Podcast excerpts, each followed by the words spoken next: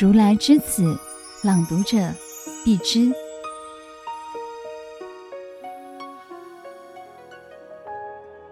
第一章：初入丛林。母亲，就算十个条件我都会答应，但是那会是什么条件呢？因为平时母亲对我是很严格的，就不知她要提出什么条件。丛林生活。一九八九年，从《普门》杂志得知，台湾佛光山有一所丛林学院，以教育培养人才。这深深地吸引了当时和朋友合作开办幼儿园的我。于是啊，决定到佛光山去进修教育课程。到了佛光山才知道，丛林学院并非一般普通的教育学院，可以说是培育全人的教育学院。课程包括生活习惯、思想观念、才华培训等等。在误打误撞之下踏进丛林学院，却也意料之外的爱上了这里深入经藏、幽静的学习环境。老师们的威仪道风、人间佛教的各类活动，自己很快的在不知不觉中融入了佛教丛林的大家庭。在这里，我和老师、同学们日夜相处，如家人般亲密无间。对于学院的一草一木也悉如家珍。每逢半夜下大雨，我和同学们都会从温暖的被窝里爬起来，从寮房急急赶走到顶楼视察排水管的雨水的出处，生怕排水管被落叶阻塞，水淹学院。有一晚深夜，雷雨交加，我和同学被雷雨声惊醒，自然担心起沟渠排水孔堵塞的问题，急剧掀开棉被，轻蹑起床，穿上雨衣到天台视察出水孔。正当把落叶从洞里清除完毕，黑暗中却出现另一个身影。抬头一看，是当时的教务主任永富法师。他看着我，轻声对我说：“快去把湿衣服换掉。”又加上一句：“你可以去领便当了。”领便当即是领取剃度出家申请表格的意思。当时的我傻傻地望着老师，还不知如何做出回应，腼腆地笑笑，急忙抽下雨衣就回到了寮房。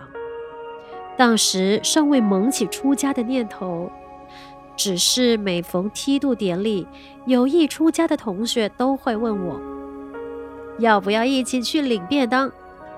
我总是笑着婉拒，我没有资格出家的啦。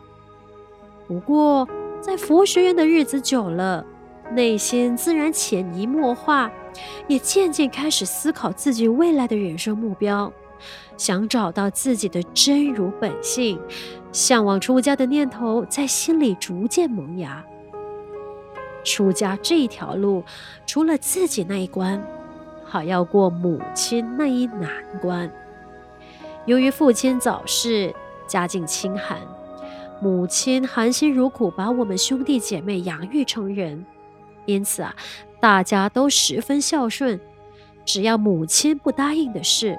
我们都不愿违逆，总觉得这是最基本的孝道。出家如果不能得到母亲的谅解和祝福，我的心是会不安的。因此啊，当我萌起出家的念头之后，就开始在家书或电话中向母亲暗示要出家的意愿。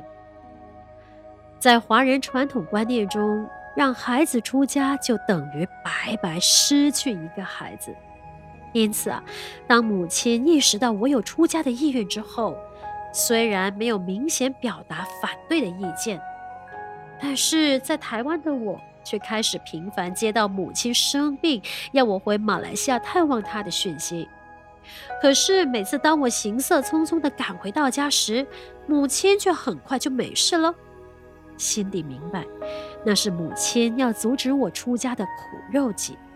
当时一心想为众生服务，却遇到亲情的障碍。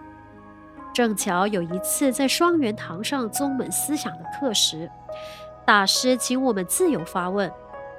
于是我站起来请示了师父。